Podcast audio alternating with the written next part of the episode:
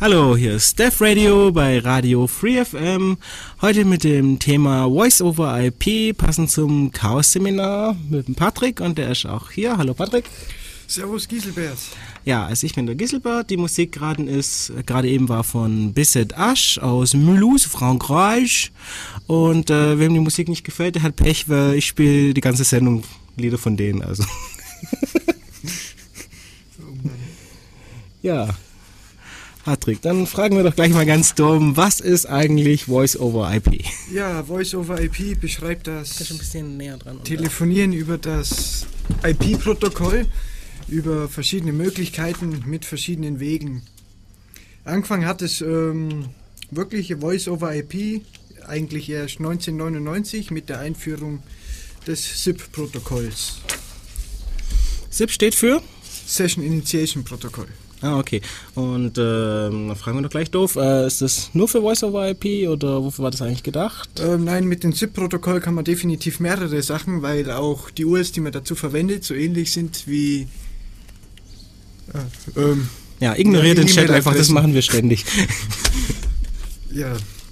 Dadurch kann man auch andere Streams aufbauen, wie zum Beispiel Videostreams oder auch ähm, PC-Spiele, also Online-Spiele in dem ja. Fall durchaus möglich. Natürlich gibt es die Möglichkeit, auch übers Internet zu telefonieren, auch mit Chatprogrammen wie Skype, das wohl bekannteste. Dann ist es mittlerweile äh, eigentlich mit den ganzen anderen auch möglich, wie MSN, ICQ, Teamspeak und Yahoo. Ja, und äh, über XMPP, sprich Jabber mit den richtigen Plugins. Ja, genau. Ist es auch möglich. So, mit Voice-over-IP-Anlagen kann man dann natürlich auch noch im normalen Telefonnetz telefonieren, also nicht bloß so wie Chatprogramme von der einen Person zur anderen, wo das auch verwendet, sondern auch ähm, mit Leuten, die eben nicht nur im Internet sind. Ja, dann braucht man halt natürlich äh, Gateway, oder? Genau. Der wird dann meistens von den Voice-over-IP-Providern bereitgestellt oder man macht es eben selbst mit einer ISDN-Karte und ähm, dem Anschluss in dem Fall ans ISDN-Netz wodurch man dann auch direkt von sich selber ins Festnetz telefonieren kann, ohne noch an jemand gebunden zu sein. Bis halt auf seinen normalen POTS-Provider. Genau. Gut.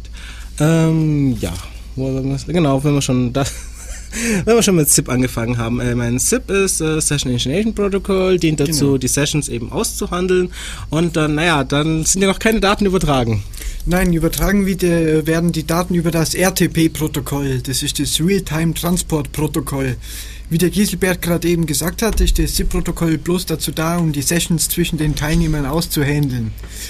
Und über das RTP-Protokoll werden dann die Daten vom Nutzer 1 zum Nutzer 2 direkt übertragen, ohne noch die Umwege über die Server zu machen. Ja. Was dann natürlich auch bedeutet, dass keiner von den beiden hinter so einer lustigen Firewall sein sollte. Ja, die Ports sollten zumindest offen ja, sein. Genau.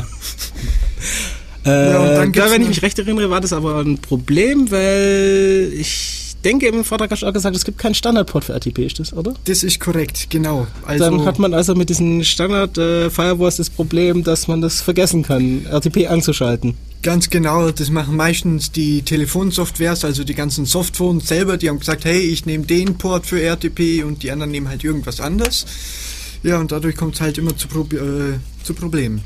Ja, ich denke insbesondere, wenn man dann versucht, äh, mit einem einen Softphone auf ein anderes anzurufen genau. und dann sich dann darüber streitet, wer jetzt welchen Port bei welchem Rechner aufmachen darf. Ganz genau.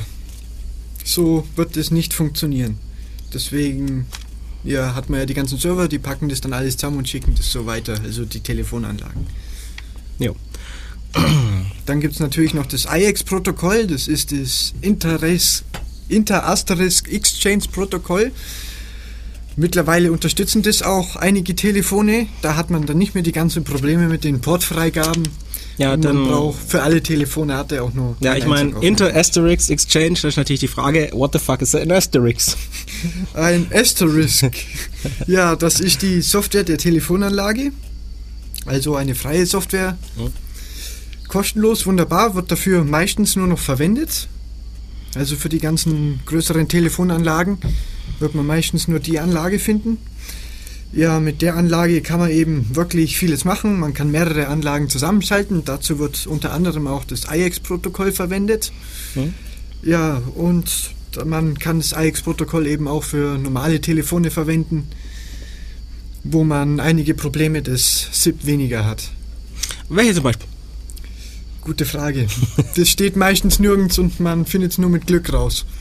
Ah ja, okay. Ähm, aber wenn man schon bei Problemen sind, welche Probleme hat man denn sonst noch, außer hier sich auf die Ports zu einigen ja, und zu hoffen, dass es läuft? Wenn man natürlich Internet telefoniert, hat man die Probleme, dass wenn das Internet nicht geht, dass man auch nicht mehr telefonieren kann. Ja, das ist klar. Ich meine, ähm, das ist ja eigentlich der Vorteil davon, wenn man in einem Gebäude sämtliche Telefonanlagen auf IP umstellt. Genau. Weil wenn das Netzwerk ausfällt, dann kann sich keiner per Telefon bei einem beschweren, während man versucht, das Netz wieder zu reparieren. Das läuft also besser. Ja, genau. Da hat man mit dem Festnetz dann doch noch ein paar Vorteile. Eben.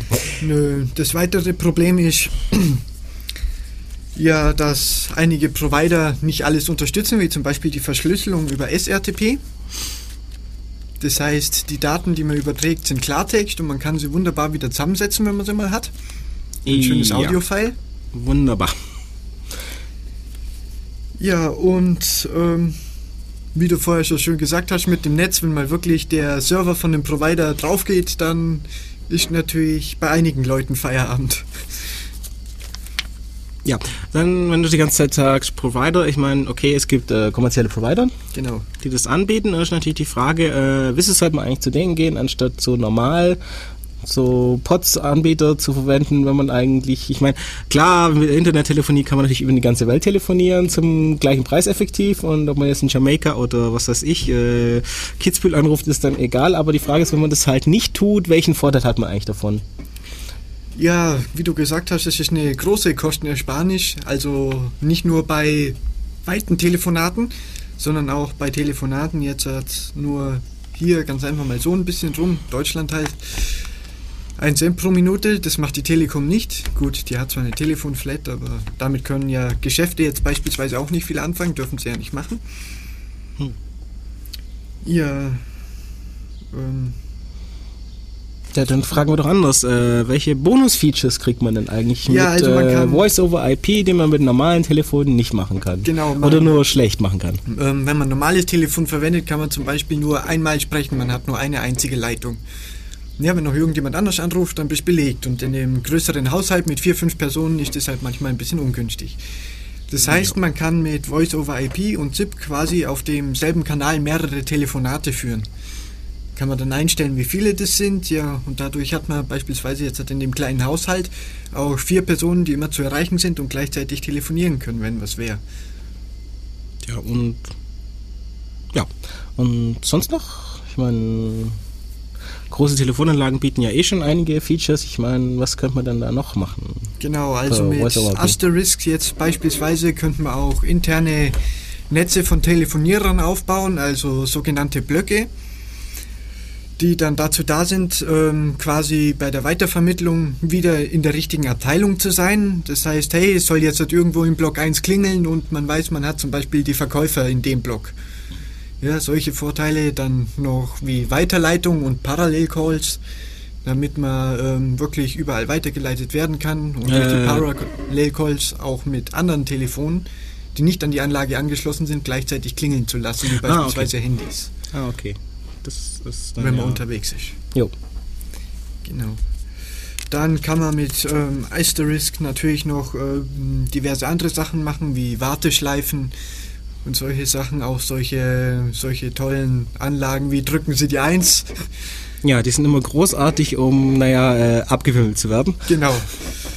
Ja, und ähm, wie eben gesagt, für Callcenter kann man das natürlich auch einsetzen mit den Blöcken und dann kann man natürlich auch noch die Telefone anmelden lassen. Das heißt, man weiß immer, wenn jemand da ist, ist auch für die Auswertung dann gut, wie viel hat irgendwer telefoniert und wo muss noch mehr hin, beziehungsweise wo ist Potenzial. Ja, man kann eben auch ähm, beliebig viele Endgeräte an solche eine Anlage anschließen. Also bis einem halt die Netzwerkstecker ausgehen. Ja, das passiert dann irgendwann. Ja. Beziehungsweise die Switches und Hubs. Genau. Und es gibt natürlich auch Geräte, solche, womit man dann auch noch die normalen alten Telefone, die Analogtelefone, also keine kompletten Voice-over-IP-Telefone, hm. auch dran anschließen kann über einen ähm, ja, Wandler quasi. Ah, quasi ein Adapter, ja. Genau, ja. den man dann wie ein ZIP-Telefon konfiguriert und über ein normales Telefon dann auch übers Internet telefonieren kann. Ja, das. Ja. Sowas macht ja beispielsweise auch die Fritzbox. Schließt man ja auch nur normale Telefone dran an. Okay. Darüber reden wir vielleicht wieder nach einer kleinen Pause, weil jetzt haben wir schon wieder 10 Minuten gelabert. Genau. Und ich meine, die alte Regel war ja 10 Minuten labern, 10 Minuten Musik, dann schauen wir nochmal. Bis gleich wieder.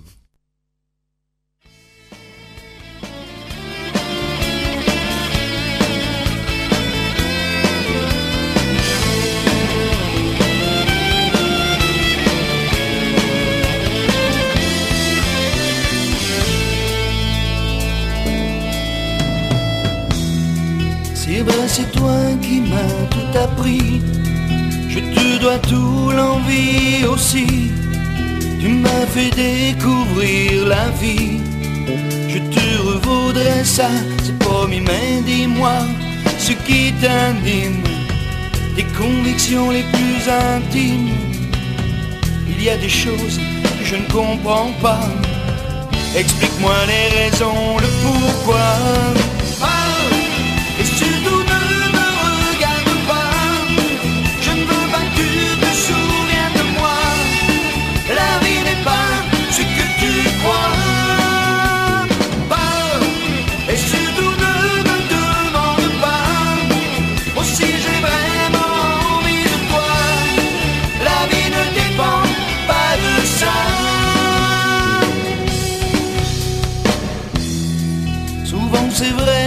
Comprenais pas. Tu ne me disais jamais pourquoi tes yeux devenaient parfois si noirs. Tu t'enfermais toute seule dans le noir pendant des heures. Tu me négligeais. Et puis après tu revenais. Oh, il fallait vraiment que je sois con pour ne pas voir comme c'était bon. Et surtout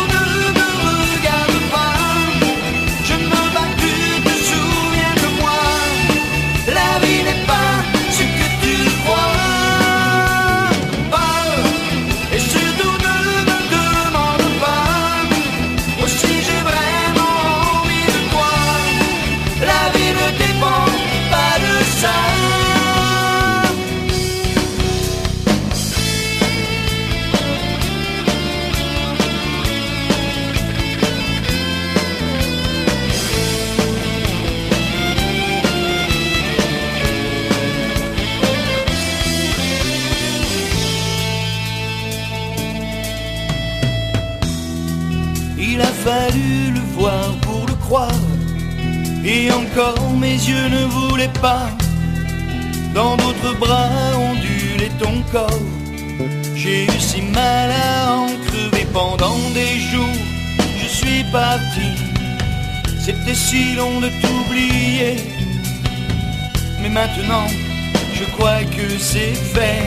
Merci pour tout. Ne dis rien. Parle et surtout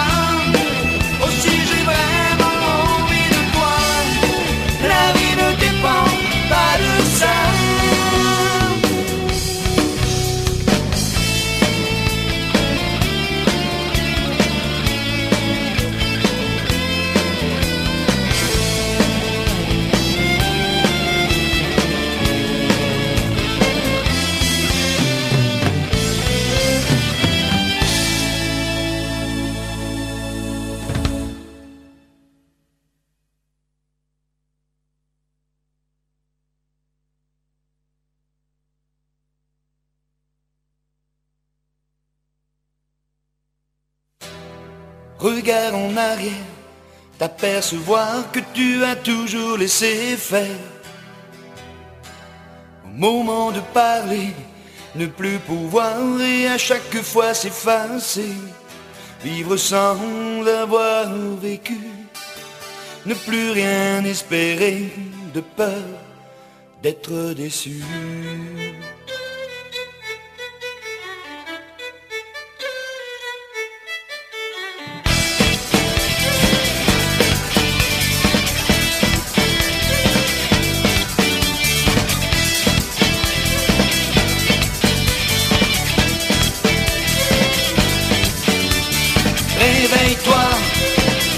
Pas de temps, ce que tu n'étais pas. Comme un jour nouveau qui se lève, tu renaîtras. Ton jour viendra.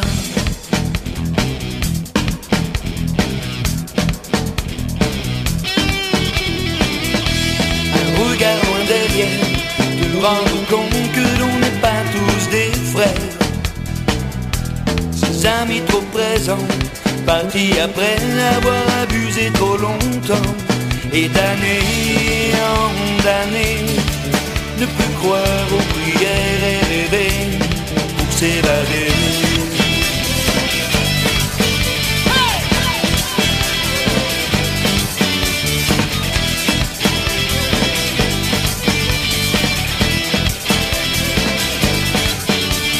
Réveille-toi, perds pas de temps, deviens ce que tu n'étais pas. Comme un jour nouveau qui se lève, tu renaîtras. Ton jour viendra.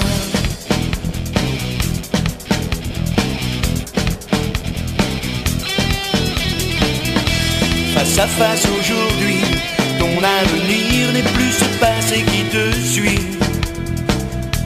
Repartir à zéro, découvrir ces plaisirs qui t'avaient fait défaut et ne plus se retourner, réussir à tout foutre en l'air et avancer.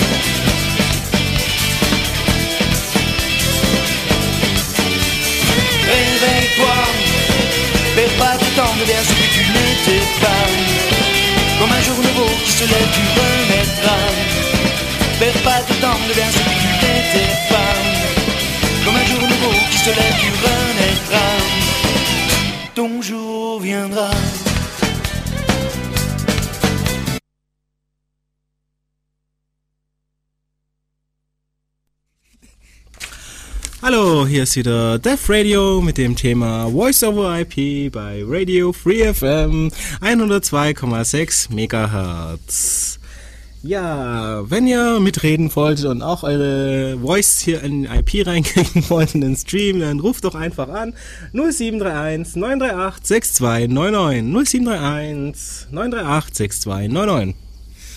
Genau, dann sagen wir noch etwas zum SIP-Protokoll, beziehungsweise genauer, wie das dem HTTP-Protokoll ähnelt. Es verwendet also wirklich eine sehr ähnliche Header-Struktur und ist auch ein textbasiertes Protokoll. Ja, die ganzen Meldungen wie im HTTP-Protokoll sind genau dieselben, wie zum Beispiel 200, ja, es ist alles okay, oder 404, hier geht nichts. Dadurch kann man eben auch wirklich einige Sachen erkennen, vor allem wenn der Stream aufgebaut wird, an was es jetzt eigentlich liegt, zum Beispiel wenn man sich verwählt hat. Ja, insbesondere ist es halt ein Textprotokoll, wenn ich das richtig verstehe. Genau. Also es wird wirklich, äh, wirklich alles direkt über Text übertragen und das ergibt sogar manchmal Sinn. Oh.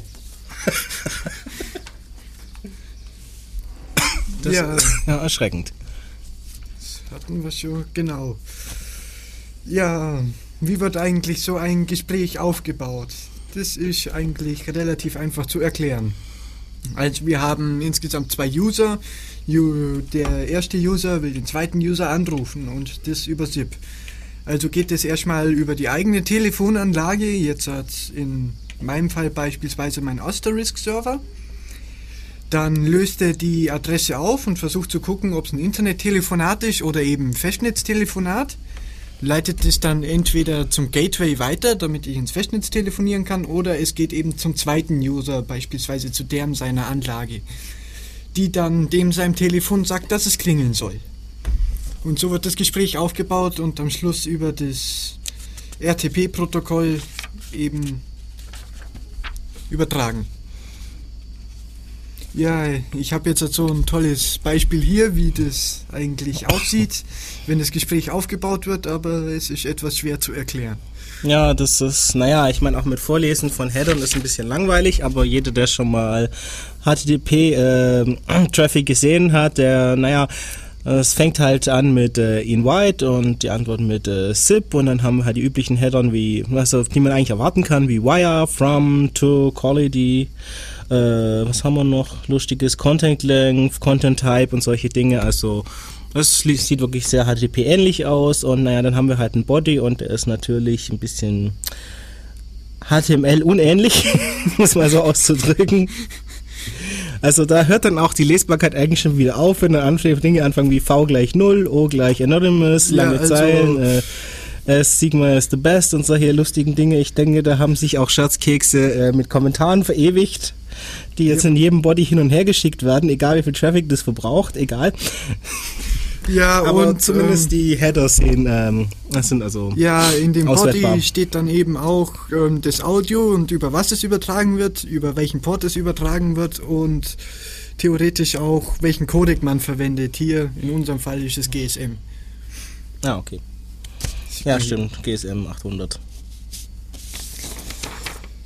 So. Äh, was natürlich auch bedeutet, dass der Codec bei überhaupt auch nicht festgelegt ist, sondern man sich eigentlich alles verwenden kann, worauf man sich einigen kann. Genau, also man kann selber angeben, welche Codecs man persönlich verwenden will und welche man komplett verbietet. Also ich habe bei mir genommen den Aula und den Urla-Codec, das sind die ISDN-Codecs und den ähm, den Standardcodec, ich weiß nicht genau wie er heißt, also wenn man nicht über ISDN telefoniert, das normale, und den GSM-Codec und damit sollte eigentlich alles abgedeckt sein. Die, die mit was anderem anrufen, die will ich nicht haben. Ja, ich meine, aber theoretisch könnte man ja, was weiß ich, MP3, AAC, genau. FLAC, OGG oder sonstige Dinge. Genau. Man könnte wirklich alles übertragen, wenn man es wirklich will. Ich meine, das SIP-Protokoll, das handelt ja bloß was aus. Was ist ja eigentlich egal. Ja, und RTP schluckt das ja auch. Genau. Dann ähm, zur Technik noch die Frage. Ähm, ja, wenn ich schon äh, Codecs wie MP3, ARC und so genannt habe, äh, wie sieht es eigentlich mit der Qualität mit so den Standard GSM und ISDN und sonstigen Codecs aus, die du dann genannt hast? Also so rein von der Sprachqualität, wie hört sich denn das so an? Also den GSM-Codec, den kann man schlicht und einfach vergessen. Man weiß es ja selber, das ist der Codec, mit dem man über das Handy telefoniert. Ja. Ich bin mir nicht ganz sicher, ich glaube 13 Kilobits. Ja, und die Qualität ist eben nicht berauschend und man hört dauernd ein Rauschen im Hintergrund. Ja. Das hat sich dann eigentlich geändert, als man die ISDN-Codecs verwendet hat. Mit denen kann man sehr gut telefonieren, man äh, versteht den anderen einwandfrei. Hm? Ja, man hat eben keine Kommunikationsprobleme mit dieser Art von Codecs und wenn die Anlage genug Leistung bereitstellt, könnte man es wirklich auch ähm, über MP3 machen und da braucht man ja nicht mehr wirklich über die Qualität reden. Ja, klar. Ich meine, spätestens wenn man Flak reinwirft, ist es ja eh egal. Also für die es nicht kennen, Free Lossless Audio Codec. Ja, braucht man bloß noch eine gescheite Leitung. Eben. Äh, zur Übertragung, RTP ist das eigentlich UDP oder TCP-Protokoll? RTP geht über UDP. Ich meine, man will ja möglichst viel Sprache in ein kleines Paket bringen, damit es nicht zu allzu großen Verzögerungen kommt, weil das wird man ja nach ungefähr spätestens 400 Millisekunden Verzögerung zwischen User 1 und User 2 auch hören. Und umso mehr in dem Paket ist, umso weniger kann man natürlich an Sprache verschicken. UTP ist da ja sehr abgespeckt und ähm, ich meine, ob bei einem Telefonat mal ein Paket oder zwei verloren geht, das. Das hört man dann aber auch. Ja, aber ähm, man weiß deswegen trotzdem noch, was der andere dann sagen will. Ja, klar. Und so oft passiert es ja auch nicht. Ich meine, wenn man jetzt halt nicht einen riesengroßen Download laufen hat, dann. so nebenher. Ja, eben. Keine Vorstellung, was das sein könnte. Der Linux-ISO natürlich. Ja, genau. Eindeutig. Ah, wenn du schon umblätterst auf Ortsrufnummern. Äh, wir hatten ja die Gateway, Gateways und genau. naja, Voice over IP kann man ja weltweit in der Gegend rummachen und naja, man kriegt vom Provider dann eine richtige Telefonnummer. Genau. Und naja, dann ist die Frage, wie handelt man Ortsrufnummern? Also Ortsrufnummern Also meistens ist es jetzt halt mittlerweile schon so, dass die von den größeren Anbietern, den Resellern von dem ganzen Telefonzeugs, in den wenigsten Fällen die Telekom direkt, direkt ähm, ihre Rufnummernblöcke kaufen können. Und die können sie dann mit dem, direkt ähm, mit ihrer Anlage konfigurieren, so dass sie eben mit den Nummern auch über ihre ISDN-Anlage oder was auch immer die nutzen, ich weiß es selbst nicht genau, wie die das machen, dann eben auch ins Festnetz weiterleiten können über die Nummer, die man dann gekriegt hat. Ja, aber ich meine, kriegt man dann eine Ortsrufnummer nur, wenn der Rechner, den man da benutzt, auch wirklich da genau, steht? Genau, also oder? es wird, es wird überprüft, ob man wirklich dort wohnt, wo man angegeben hat. Es wird ähm, eine Ausweiskopie verlangt, die man den entweder per E-Mail oder zufaxen kann in den meisten Fällen. Dann ähm, wird dir eine Nummer aus deinem Ortsnetz gegeben, sofern eine von deinem Ortsnetz verfügbar ist. Und dann kriegst du eben deine Rufnummer mit deiner Vorwahl. Die sind, ähm, erkennt man meistens leicht, die fangen meistens ein bisschen anders an oder sind länger wie normale Nummern aus dem Netz. Also zum Beispiel die Internetrufnummern aus Illertissen, die fangen meistens mit 1,7 an. Im Gegensatz zu den 07303. Genau. Nummern. Nee, nicht 07303, also das ist die Vorwahl, die killt dann dazu. Und Okay. dann eben 171. Ah, okay, die fangen alle mit 171 an. Genau. Oder fast. Ja, die meisten. Okay. Äh, ja, und wie sieht es jetzt aus, wenn man umzieht? Verliert man dann die Ortsnummer auch automatisch dann? Oder Ähm. wenn man einen Zweitwohnsitz hat? Ich meine, dann kann man ja, was weiß ich, mit dem Parallel Call kann man ja sagen, okay, es soll bei mir zu Hause klingeln, aber auch da, wo ich wirklich bin. Genau, das ist ähm, durchaus möglich. Ich meine, wenn du dich einmal angemeldet hast, wird natürlich nicht jedes Mal wieder überprüft, ob du irgendwie umziehst. Stellst das Ding wieder ins Internet und bist dann in Stuttgart mit einer LRTSer-Nummer. Wunderbar. Okay, das heißt, man hat dann noch weniger Ahnung, wo man eigentlich anruft, als früher schon. Genau. Aber die meisten, die telefonieren ja eh mit ihrer anonymen Nummer. Die lassen sich auch nicht anzeigen, wer eigentlich anruft.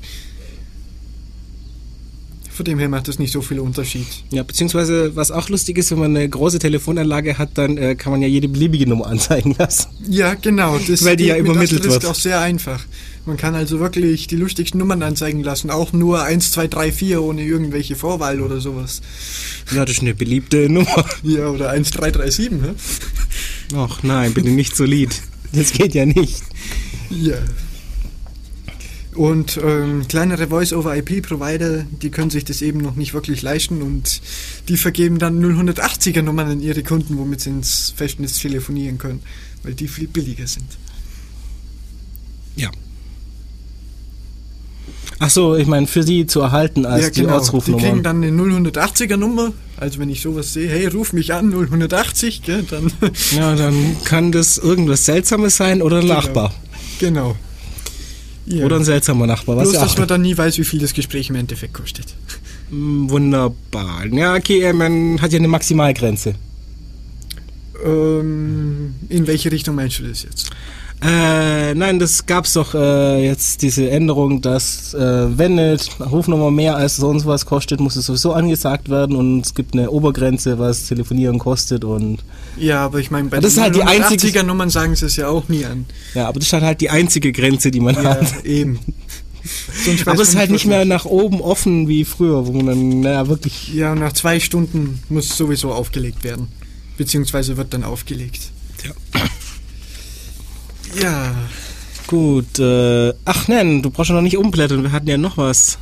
Äh, was eben mit den internen Nummern, weil, naja, okay, die Leute kriegen, wenn sie bei so einem Provider sind, ja ihre Ortsnummer oder sonst irgendeine normale Telefonnummer. Aber ich meine, natürlich haben sie ja einen SIP-Account. genau, aber der wird einem von den meisten SIP-Providern nicht mitgeteilt, weil sonst könnte man ja wirklich immer unter der kostenlosen SIP-Domain erreichbar sein. Ja, sonst könnte man halt wirklich Voice-over-IP machen. Ja, genau, und das wollen sie ja nicht. Deswegen vergeben sie einem quasi nur ein Synonym, unter dem man sich äh, irgendwie anmelden kann oder eben eine Nummer, äh, Nummer. Ja, aber das ist dann eben nicht wirklich die SIP-URL. Tja, das ist natürlich. Ja, man muss also leider immer zahlen, wenn man irgendwas will. Aber man kann es natürlich umgehen, wenn man sich jetzt halt eben beispielsweise selbst einen Asterisk aufsetzt. Dann kann man sich ja selber, wenn man sich bei DynDNS angemeldet hat, eine Domain vergeben lassen und ist auf 24 Stunden unter einer SIP-Adresse erreichbar. Bis halt diesen 24 Stunden Disconnect. Genau. Oder man hat eine schöne Standleitung. Oder das, ja. Oder eine Uni. Oder eine Uni, stimmt. Aber wenn man eine eigene Uni hat, ich glaube, dann sind die Telefonkosten nicht mehr so wichtig. Wahrscheinlich. Ja, kommen wir mal zu den Sicherheitsaspekten. Das ist ja immer sehr interessant. Ja, ich meine, was wir natürlich schon angesprochen hatten, war natürlich die Möglichkeit, eine Nummer zu übertragen, eine beliebige. Genau. Ich meine, das ist äh, in dem Sinne natürlich ein Sicherheitsaspekt, weil wenn die Leute sich darauf verlassen, dass die übertragene Nummer richtig ist, dann naja, kann man denen ja beliebige Sachen vorgaukeln, wie ja, hallo, ich bin der Admin vom äh, Helpdesk und äh, du siehst ja, das ist die richtige Nummer, also darfst du mir vertrauen. Ja, genau. Und dann sind wir wieder bei den schönen Zeiten des Social Engineerings. Ja, die Zeiten haben ja nie abgebrochen. Ja, sie sind relativ lustig, aber sehr viel Arbeit. Gut, was haben wir denn noch an Sicherheitsaspekten außer, was ich mir auch denken kann, wenn ähm, jetzt verschiedene Anlagen äh, da sind, die eben auch verschiedene Ports verwenden, dann muss man natürlich möglicherweise viele Ports aufmachen. Genau. Und wenn dann irgendjemand anderer da einen Dienst drauflegt, dann kann man ihn ja nicht blocken. Das stimmt, aber die Ports werden von der Anlage, also pro Telefonat dann quasi wirklich erst gesagt, dass man darüber telefonieren will. Also wie du gesagt hast, wenn da tatsächlich einer im Hintergrund läuft, dann ist das relativ schwer zu stoppen. Außer man grenzt den Port natürlich irgendwie aus. Ja, wobei es natürlich, also es auch für äh, Personal Firewall und äh, sonstige Firewall-Hersteller arbeiten teilweise schlaue Leute und die denken sich natürlich, okay, wenn wir sowas haben wie RTP, dann müssen wir halt den Stream lesen und nachschauen, wann da ein Port mitgeteilt wird und den machen wir dann auf. Genau, und das geht das hört sich sehr zu Lasten des Rechners. Ja, ich meine, äh, zumindest bei größeren Institutionen stehen der extra Rechner nur für die Firewalls. Nein, das ist deshalb ein Sicherheitsproblem, weil diese Firewall muss ja den Stream lesen. Genau. Das heißt, sie muss in der Lage sein, den Stream zu parsen, was wiederum bedeutet, dass es mehr Code gibt in der Firewall, der da laufen muss. Und äh, um zu sagen, dass es nicht so theoretisch ist, einer von den schönsten Würmern, die sich mal im Netz verteilt haben, der sogenannte Witty Worm, hat nur Firewalls betroffen. genau genommen eine besondere, äh, eine Typ von Firewalls von einer Firma, ich weiß nicht mehr welche das war. Und naja, der hat halt äh, ein Chat-Protokoll-Paket äh, versandt, also ein gefaktes. Äh, es war, ich weiß nicht mehr, MSN, glaube ich. Aber um, ähm, das ist jetzt, ich weiß es nicht mehr auswendig, egal. Also auf jeden Fall, dieses Paket war eben kaputt. Ein einzelnes UDP-Paket und daraufhin beim Parsen ist die Firewall, hatte einen Buffer Overflow, hat Code ausgeführt und hat dieses Paket dann eben weiter verbreitet und äh, innerhalb von wenigen Stunden waren so ungefähr 90 Prozent der Installation dieser Firewall im Netz saturiert mit diesem Virus. Ah, nett. Mm, so, die restlichen 10% waren zum Teil äh, Firewalls, die ohne diese Funktion konfiguriert waren und äh, welche, die leicht anders modifiziert konfiguriert waren. Aber auf jeden Fall, das waren nur so ungefähr 10.000 Kisten, aber die waren dann halt ein paar Stunden weg. Oh ja, das ist natürlich dann immer schlecht. Die Admins und werden sich freuen. Und die haben sich auch alle gefreut. Das glaube ich. Also auf jeden Fall, wenn man das machen will, dann baut man zusätzlichen Code in Firewalls und zusätzlicher Code kann immer zusätzliche Fehler produzieren. Eben. Und Fehler will man ja beim Telefonieren nicht haben. Ja, aber du hast sicherlich noch ein paar Sicherheitsaspekte, die jetzt wirklich äh, spezifisch Voice over IP sind. Ja, oder? natürlich. Wie ich gesagt habe, die wenigsten unterstützen es wirklich, dass man verschlüsselt zwischen verschiedenen Leuten telefoniert. Es gibt natürlich das SRTP-Protokoll, das Secure Real-Time Transport Protokoll, was das Ganze ermöglicht wär, ermöglichen würde. Aber ähm, die Voice-over-IP-Provider bieten es nicht an. Weiter würden sich natürlich auch wieder mehrere Sachen ergeben, wie zum Beispiel, dass man mehr äh, Leistung an den Endgeräten brauchen würde oder an den Servern, die das Ganze dann dekodieren, was ja so eine kleine Fritzbox nicht unbedingt kann. Ja, weil man kann ja mit den ganzen kleinen Modems, die heutzutage da überall rumschwirren, schon meistens mit telefonieren. Ja klar, die haben nicht die Rechnung, äh, die Rechenleistung für ordentliche Krypto und naja. Eben. Aber dann kommt es zu Problemen und Pakete werden total abgehackt und man muss froh sein, wenn man dann noch was versteht. Das ist natürlich doof. Wenn man die Wahl hat, unsicher was zu verstehen und sicher zu raten, was eigentlich gesagt wird, dann tja, entscheiden sich halt die meisten doch für unsicher. Ja, genau das ist es. Vor und allem, wenn sie nicht wissen mal es bestimmt auch nicht, dass genau. es geht. Wenn sie nicht mal wissen, dass es angeboten ist. Eben. Wobei andererseits, ich meine, RTP sagt ja nicht, welches Protokoll man, also welche Datenformat man wirklich verwenden muss, also kann man da eigentlich auch kleinzeitig dann beliebige Krypto drauflegen. Genau, dafür gibt es ein Programm. Das habe ich mal getestet mit jemandem einen ganzen schönen Tag lang. ähm, womit man äh, verschlüsseln kann. Das Programm, das nennt sich Z-Phone. Das ist von Phil Zimmermann entwickelt worden. Der hat auch PGP entwickelt. Ja, und dieses Programm, das hat quasi seinen eigenen modifizierten RTP-Strom, den er dann dadurch verschickt. Das ist dann ZRTP. Ich weiß nicht genau, wofür die Abkürzung steht, außer das RTP, wie der Real-Time Transport Protokoll. Ja, ich meine, wenn das halt Z-Phone heißt, dann muss es natürlich ZRTP sein. Ja. Und wenn der Entwickler Zimmerman heißt, dann können wir, glaube ich, auch raten, woher das Z kommt. Möglicherweise. Auf jeden Fall mit diesem Programm kann man dann, wenn es beide Seiten nutzen, eben über bestimmte Programme, wie wir haben es jetzt halt mit Gizmo probiert, das ist sowas wie Skype, nur dass das eben ein öffentliches Protokoll nutzt, eben das SIP-Protokoll mhm. zum Telefonieren und Chatten, klingt sich das Programm mit ein, verbaut, baut eine verschlüsselte Verbindung auf. Das sieht man dann auch schön an dem Bild, kriegt man ein schönes grünes Icon, wo dann Secure Audio draufsteht. Ah, okay, dann muss es ja sicher sein. Ja, nee, man kann es auch nochmal von Person zu Person überprüfen. Man hat hier diese beiden Worte, die in einem Kasten stehen. Mhm und äh, nur wenn die mit dem vom Partner identisch sind, weiß man wirklich, dass da ähm, sich nicht noch irgendein anderer zwischendrin eingeklinkt hat. So.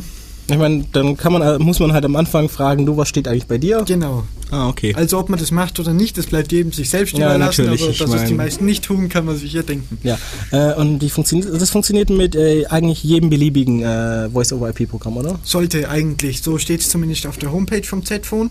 Man kann es auch vor eine Asterisk-Anlage schalten, obwohl dieses ZRTP-Protokoll mittlerweile auch direkt bei verschiedenen Projekten und Herstellern mit implementiert wird. Okay. Äh, wie funktioniert es dann? Greift es dann einfach den ATP-Strom ab genau. und verwurschtelt dann selber nochmal? Genau. Okay, ja. Dann hat man natürlich auch das Problem, wenn man nicht weiß, ob der andere das überhaupt benutzt, dann muss man das zuerst mal. Nö, dann schickt er das wieder zurück. Ja klar, ich meine, das sagt dann natürlich, du das verstanden, die Freiheit. nee, nee, das sagt dann das Programm, das weiß ja, ob auf der Gegenseite einer ist, weil das hört ja. Okay, ja. Und wenn der mit der Gegenseite keine Verbindung aufbauen kann, dann kann er es nicht verschlüsselt schicken und dann schickt das normal. Okay. Aber das zeigt dann auch wenigstens mit, indem dann nicht mehr so ein grünes Kästchen ist. Genau, oder? dann steht da rotes Kästchen und wahrscheinlich Insecure Audio. Ah, okay. Ich habe mir nicht genau gemerkt, was draufsteht. Ja. Ist ja nicht so wichtig, Hauptsache es ist unterscheidbar. Ja, ist es auf jeden Fall. Und Gut, man sieht eben in den Kasten dann unten auch, welche SIP-Nummer man anruft. Also da steht dann die Nummer, die habe ich hier jetzt aus dem Bild halt rausgelöscht. Und dann ja klar, weil es war ja im Vortrag. Die Adresse eben. Genau. Eben, ja. Gut, dann machen wir wieder ein bisschen Musik und reden nachher weiter über, genau, Voice-over-IP-Anlagen. Also bis gleich wieder.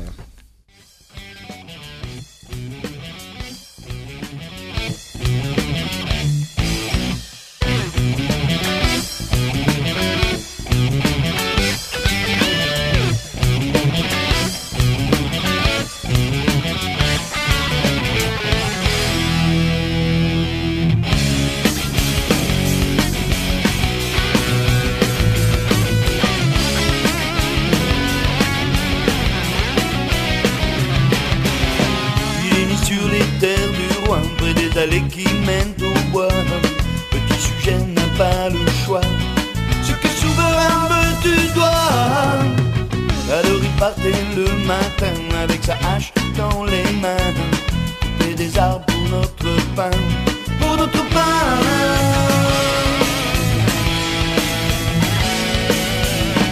Il frappait toutes ses forces, la lame sur l'écorce comme un mousseau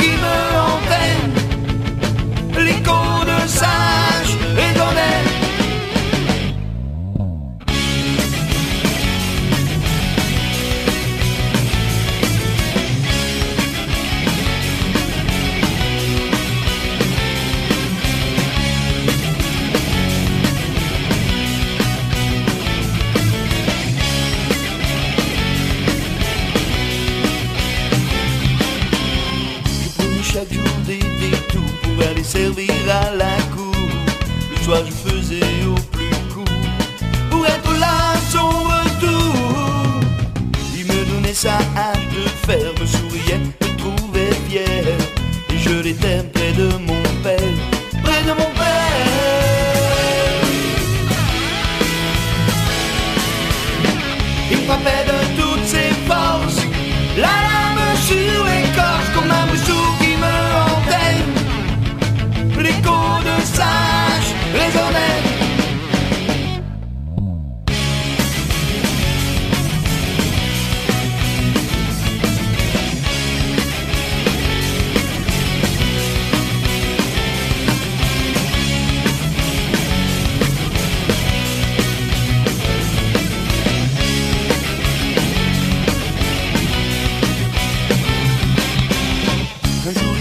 mais um.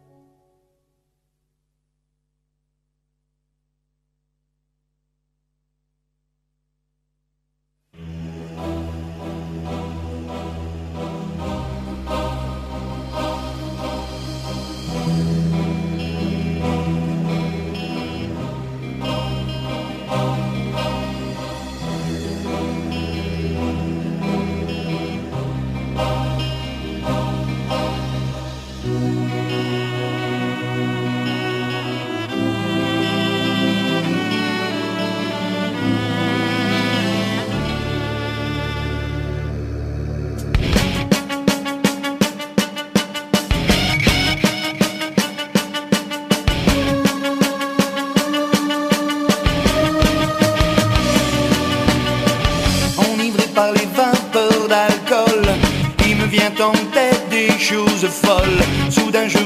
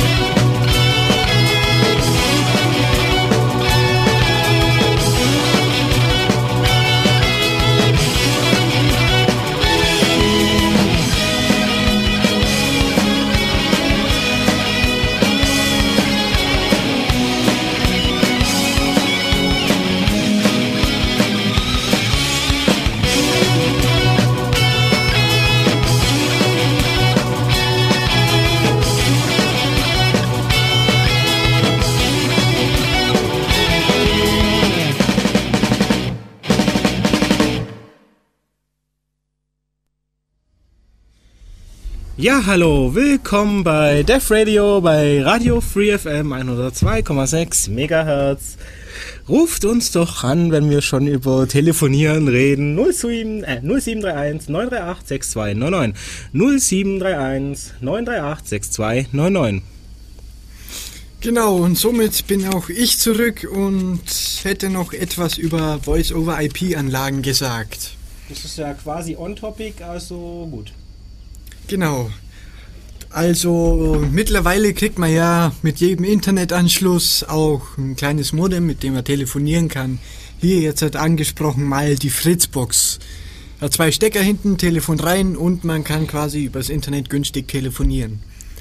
Leider hat man, wie ich vorher erwähnt habe, mit solchen kleinen Boxen, die meistens natürlich nicht offen sind, so einige Probleme, noch ein paar zusätzliche Sachen zu machen. Auf der Fritzbox ist es toll. Und da gibt es natürlich Codes, womit man dann auch noch wunderbar Telnet anmachen kann. Und damit könnte man beispielsweise auf einer Fritzbox auch einen Asterisk aufsetzen. Womit man natürlich bessere Codecs hätte, einige mehr Funktionen. Aber die Was zum Beispiel? Wie bitte? Ja, was zum Beispiel? Was bietet eigentlich eine Fritzbox ohne Asterix nicht? Ähm, sie bietet zum Beispiel keine direkten ähm, Parallelcalls. Also das kann man zum Beispiel nicht in der Fritzbox einstellen. Man kann in der Fritzbox keine Warteschleifenmusik einstellen. Und wir alle lieben ja Warteschleifenmusik. Ja, es geht ja ums Prinzip. Okay, ja. Ich meine, wenn ich jemanden nicht sprechen will, dann kann will ich ihn in die Warteschleife schmeißen, damit er irgendwann von alleine auflegt. Ja, dann kann man zum Beispiel auch die Warteschleife spielen. Ein wunderbares Lied über Warteschleifen. Genau. Ja, und es fehlen einfach eben viele Funktionen. Man kann nicht selber konfigurieren das Ganze, also man kann seinen Endgeräten nicht selber eine ID zuweisen. Und ja, man kann sonst an der Fritzbox eben selbst auch nicht viel ändern vom Telefonieren her. Also man kann nur quasi Telefonnummer angeben und auch nur über direkte Telefonnummer anrufen.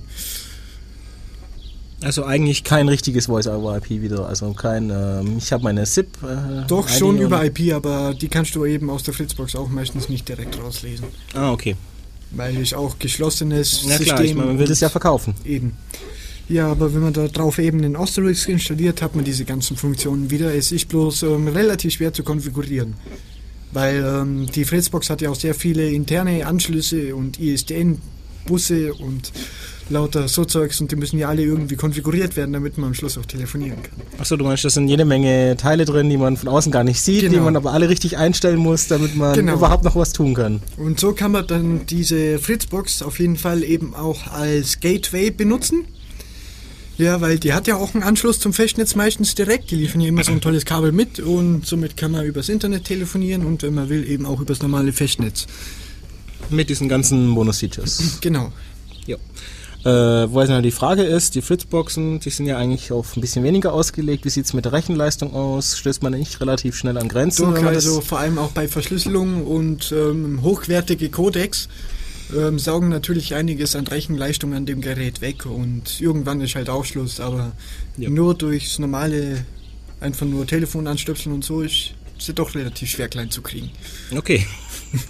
Ja, und ähm, wenn man eben richtige Anlagen aufbaut, die auf große Sachen ausgelegt sind, wie jetzt halt für mittelständische Betriebe mit äh, 400, 500 Mitarbeitern oder sowas, und die müssen eben alle telefonieren, dann setzt man sich eben einen Asterix-Server auf. Das kann man mit normaler Hardware machen, ist also relativ kostengünstig in der Anschaffung. Ja, und wenn tatsächlich mal was kaputt gehen sollte, muss man nicht erst wieder vier, fünf Wochen auf Telekom-Fuzis warten, bis die ein Ersatzteil hergekriegt haben. Weil innerhalb eines Tages hast du ein neues Ersatzteil da. Ja klar, weil ich einfach ein Standardrechner, wenn man gut war und ein Backup gemacht hat, kann man ja einfach Restore sagen und alles ist gut. Eben, und ähm, wenn man sogar noch weiter geht, dann könnte man das Ganze in einer virtuellen Umgebung aufsetzen und das Image davon speichern und ach, der Rechner ist kaputt, fünf Minuten, dann haben wir das auf dem nächsten.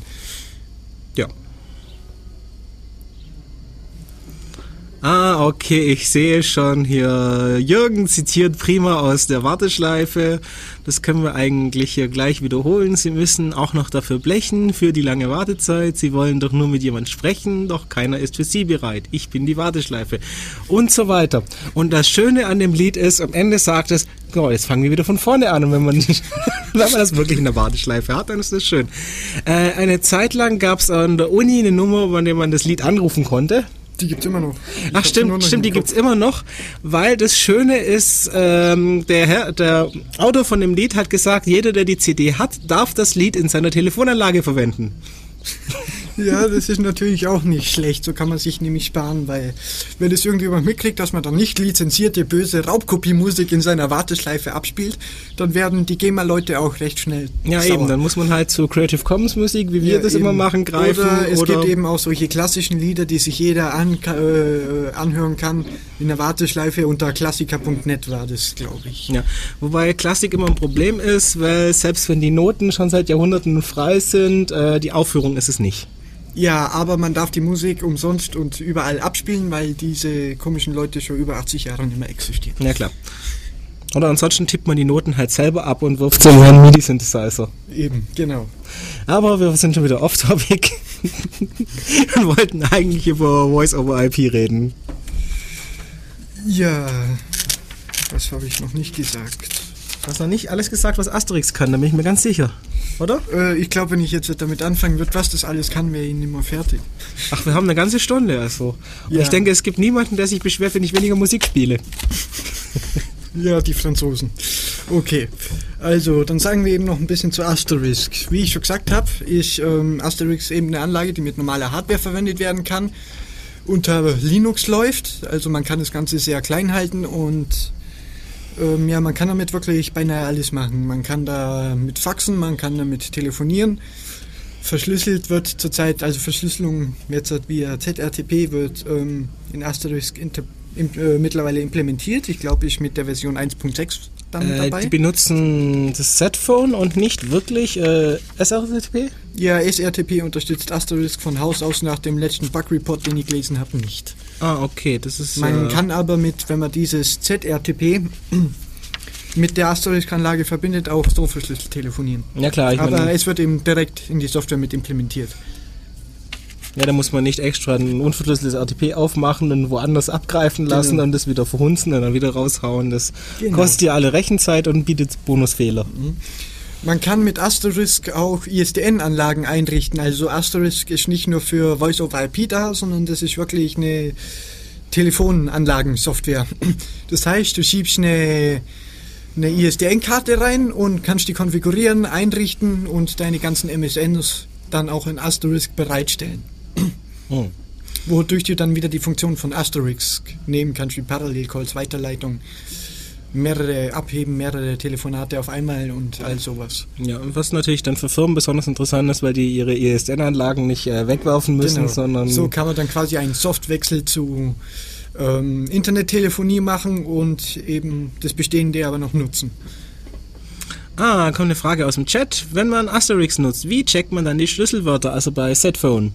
Das ist eine gute Frage. Ich verwende es leider noch nicht. Ich nehme mir mal an, dass du die bloß überprüfen kannst, wenn du das Script direkt in deiner Shell ausführst und dann auf die Ausgaben wartest.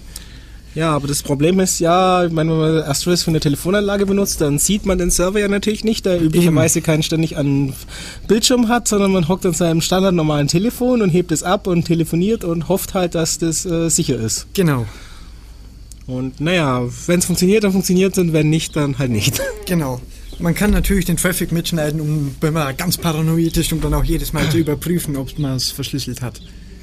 Ich meine, theoretisch gibt es da natürlich eine Lösung dazu. Ich weiß noch nicht, ob das Asterix implementiert, weil Telefone haben ja Displays, bei denen die Telefonnummer angezeigt wird und theoretisch könnte einem Asterix ja mit einem Bonuszeichen vor der Telefonnummer des Anrufers bzw. des Angerufenen anzeigen, ob das jetzt äh, verschlüsselt ist oder nicht. Du kannst es sogar noch anders machen. In Asterisk gibt es eine Funktion, die heißt Sendtext.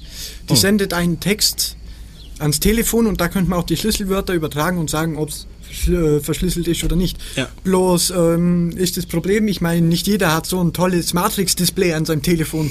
Ja klar, ich meine, die Telefone, die wir hier abstellen haben, ich muss mal schauen, ob die überhaupt irgendeine LED haben. Nein. Äh, nein, die haben exakt gar nichts. Also ja, Ja, und so ähm, viel zu Legacy Hardware. ja, aber man könnte es natürlich so einrichten, dass man sagt, hey, wenn es verschlüsselt ist, dann spielen wir zuerst noch die Datei ab, sie telefonieren verschlüsselt oder sowas. Ach so, ja, Aber oder einen anderen Klingelton. Ja, Beziehungsweise wenn man anruft, dann halt auch einen anderen Genau. Klingelton, den man hört. so beispielsweise in der Richtung. Aber naja, das ist jetzt nur Gerate, weil wir wissen es offenbar beide nicht. Genau, dann hat man noch gefragt, was für Schlüsselwörter bei ZRTP. Ähm, wir meinten nicht ZRTP, wir meinten dieses Z-Phone. Das ist die Software von Phil Zimmermann. Ja, und das sind die Schlüsselwörter, die werden eben auch ähm, verschlüsselt ausgehandelt, um so zu gucken, dass dann niemand den Stream, den man sendet, manipuliert. Das heißt, wenn auf beiden Seiten jeweils die Schlüsselwörter dieselben sind, dann hat alles wunderbar geklappt. Und wenn sie das nicht sind, dann stimmt halt was nicht. Jo. Okay, ja, das ist was anderes. Äh, was haben wir? Voice-over-Anlagen? Was haben wir denn? Asterix? Hm, was? Asterisk. Ja, du hast Fax gesagt. Es gibt tatsächlich nur Leute, die Faxe verwenden. Ja, natürlich. Ich meine, ähm, man kann leider noch nicht alles per E-Mail machen. Ich meine, wenn du jetzt halt irgendwann vor Gericht stehst und sagst, "Hö, ich kann es nicht gewesen sein, ich habe dann um 19.26 Uhr äh, eine E-Mail geschrieben, ja? Ja, also ich oder mein Skript. Ja, genau. Da kannst du es nicht nachweisen. Das aber, kann man bei ähm, Faxen natürlich genauso machen. ja, natürlich, aber wenn du dann Also meine, Fetzen das- in der Hand hast, dann Ja, natürlich, ist es aber halt ein nee, Fetzen, ich der mein- auch anerkannt wird. Für Nein, was auch immer. Ja, Es das Problem nicht ist um- also wenn es jetzt nur um die Uhrzeit geht, dann hast du das Problem, du kannst ja auch einen Text in, in einen Fax reinstecken und sagen, schick das zu der und der Uhrzeit und das Fax Ja, tut genau. das, wenn es gut aber, ist. Ähm, wenn man jetzt zum Beispiel irgendwas gekündigt hat und die sagen, du hast schon gekündigt und du hast Ja, eine klar. Bestätigung davon, dann ist das ein kräftiges Rechtsmittel. Bei einer E-Mail hat man das noch nicht. Wobei hm, sich dann die. F- Okay, das ist jetzt äh, ein bisschen was anderes, aber theoretisch gibt es natürlich das Problem, wenn das Fax an einer Asterix-Anlage hängt, Ja. dann kann es natürlich sagen, okay, ich rufe die und die Nummer an und Asterix kann ja das abfangen. Ja. und dann einfach zu sich selber umleiten, das Fax für sich selber empfangen und dann der Gegenseite sagen, ja, du, ich hab's empfangen und das war gut und hier hast die Bestätigung. Ja, natürlich. Also auf die Weise kann man mit einer Telefonanlage sich natürlich dann auch solche Bestätigungen selber generieren. ja, natürlich. In beliebiger Menge, aber ja klar. Es geht halt ums Prinzip. Ein Fax ist eben ein rechtskräftiges Mittel. Ja klar, das ist halt das Problem, wenn die Technik so ein bisschen weiterläuft, als die Genau. Richter das schon wissen. Das Problem ist halt, dass es eigentlich nur eine gescheite Software gibt, die auch relativ, ähm, wie heißt äh, Ausgereift, benutzbar, gut sind. Ja, genau, tolerant, also fehlertolerant und ausgereift ist. Das ist Heilerfax. Das kann man über ein Ajax-Modem, das ist ein virtuell generiertes Modem, über dieses tolle Ajax-Protokoll mit Asterisk verbinden, um so zu sagen, hey, wenn hier was in dem Anruf reinkommt, das ist ein Fax, also Heilerfax nimmt mal die tollen Töne und sagt, dass du ein Fax bist. Jo. Ja, und ähm, die meisten anderen Software, die haben so ihre Probleme, weil auch jedes Fax ihr Zeugs ein bisschen anders schickt und die sagen dann meistens, wenn irgendwas anders ist, wie sie es implementiert haben, hör, nö, das Fax, das will ich nicht, das kenne ich nicht, weg damit. Okay. Und ähm, Heilerfax ist eben so tolerant, dass es sagt, ja, gib mal rein und dann gucken wir mal, ob es einen Sinn ergibt. Ja. Das ist aber, ich muss jetzt sagen, ich finde ich ehrlich gesagt ein bisschen seltsam, weil Fax ist ja jetzt nicht gerade Bleeding Edge, neue Technologie, die noch. Ja, aber man verwendet es halt eben nicht so oft über Voice over IP. Also Voice over IP, Fax over IP wird sie jetzt in dem Fall eher treffen. Ja, klar. Ist nicht sehr oft verbreitet. Aber irgendwie erinnert mich das auch an die Sache mit äh, frühen äh, Brennprogrammen unter Linux, wo man sagt, okay, wir nehmen den IDE-Brenner und wir tun so, als wäre das ein ISDN-Bus da und wir machen dann wir machen Softwareadapter von IDE nach ISDN, damit das Brennprogramm sagen kann, oh, wir haben einen ISDN-Bus und da hängt auch ein Brennprogramm dran. Ich meine, wir machen dann hier, was jetzt, äh, Fax wird natürlich in Tone, Töne umgewandelt, die Töne in äh, Musikdateien. Dateien effektiv und die über IP geschickt und auf der anderen Seite wird es wieder andersrum ausgepackt und eigentlich will man ja bloß ein Dings einscannen und mailen. Ja. Das sind halt so die Sachen. Man kann lustige Sachen damit machen. Das stimmt allerdings, ja. MP3s faxen sollte ich mal ausprobieren, wäre doch lustig. Ja. Oh Mann, das, das war jetzt böse. Ich habe ISDN gesagt, wobei ich SCSI gemeint habe. Okay. mein Fehler. Ja. Was haben wir denn noch mit Asterix? Äh, Anrufbeantworter.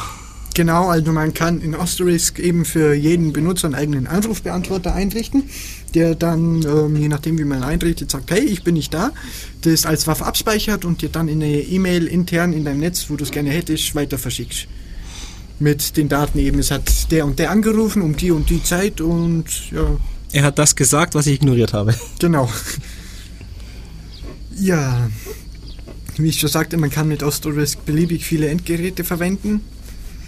Da sind eigentlich nur irgendwann in Grenzen der Rechenleistung Grenzen gesetzt, aber die kann man mittlerweile ja sowieso vernachlässigen. Zumindest bei solchen Sachen wie jetzt telefonieren. Ja. Faxe ja. kann man sich dann übrigens auch einrichten, so wenn es von der und der Nummer kommt, dann soll es an die und die E-Mail-Adresse gehen, sodass man zum Beispiel in kleineren Firmen, wo man mehrere Abteilungen hat, sagt, hey, die Nummer, die geht die Faxe immer dahin und das dann auch richtig weiterschickt. Ja, wenn das auch richtig funktioniert. Tut's. Gut. Musik? Ja. Dann machen wir einfach noch ein bisschen Musik und reden danach noch ein bisschen über Asterix, was es denn noch alles Lustiges kann, was wir bisher noch gar nicht angesprochen haben. Weil das Ding ist Multiprima, wie das so schön heißt. Also bis gleich.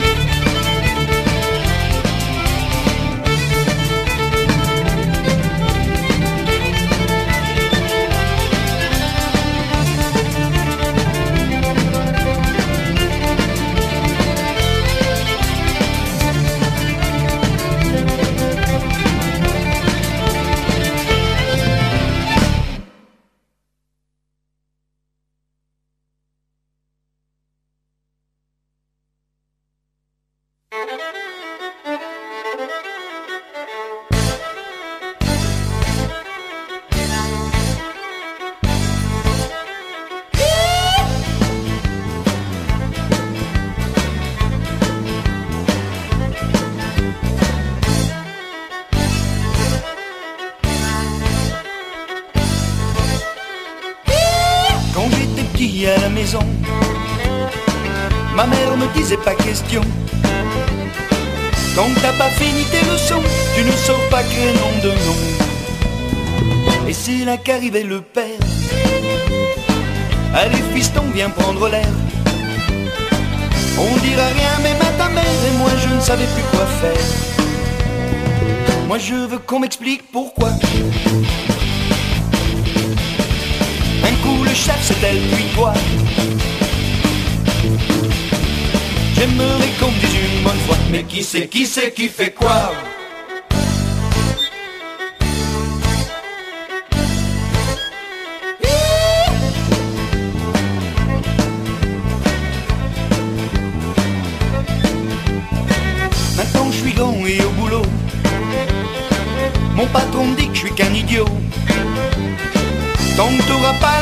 Tu ne sors pas crénom de nom. Et c'est là qu'arrive sa femme. Viens donc m'aider, je suis en panne.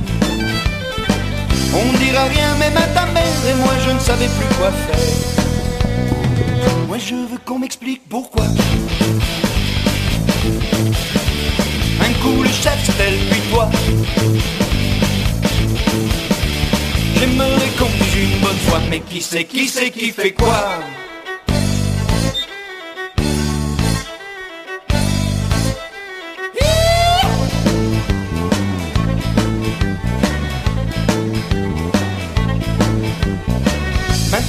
J'ai bien compris Quand elle m'appelle c'est toujours oui Maintenant que j'ai la solution Je rentre, je sors, prénom de nom à chaque fois qu'arrive une femme, je lui demande si elle est en panne. Surtout ne dites rien à ma mère, ça y est maintenant je sais quoi faire. J'ai plus besoin qu'on m'explique pourquoi. Coup le chef c'est elle puis toi. J'ai plus besoin qu'on dise une bonne fois, mais qui c'est, qui c'est qui fait quoi?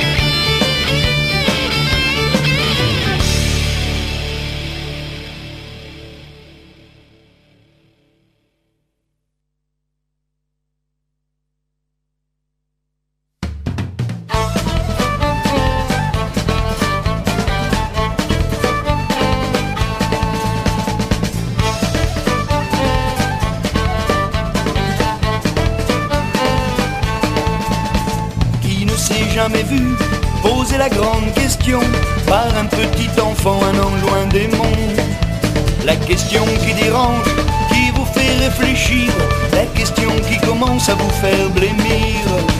La différence, mon fils, entre l'homme et la femme, ce sont des choses en plus, une histoire d'organes.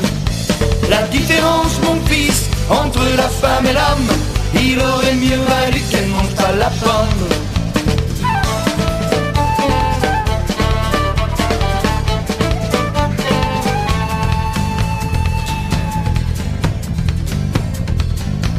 C'est le genre de question qu'on voudrait éviter, mais on est déjà sûr que c'est là qu'elle va tomber. Souvent à ce moment-là, une grosse envie pressante. Excuse-moi mon petit, mais là il la retente. La différence, mon fils, entre l'homme et la femme, ce sont des choses en plus, une histoire d'organes. La différence, mon fils, entre la femme et l'homme, il aurait mieux valu qu'elle ne mange pas la pomme.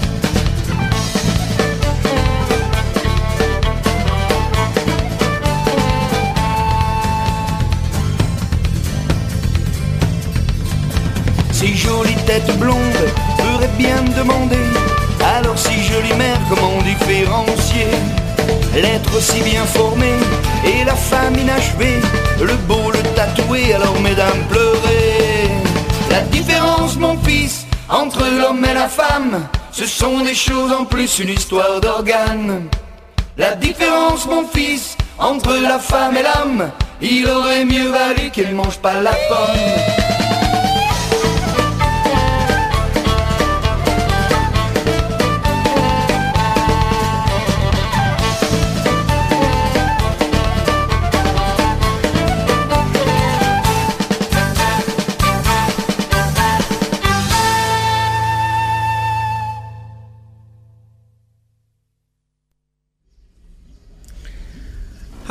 Das war wieder Bissedash aus Mulhouse, Frankreich.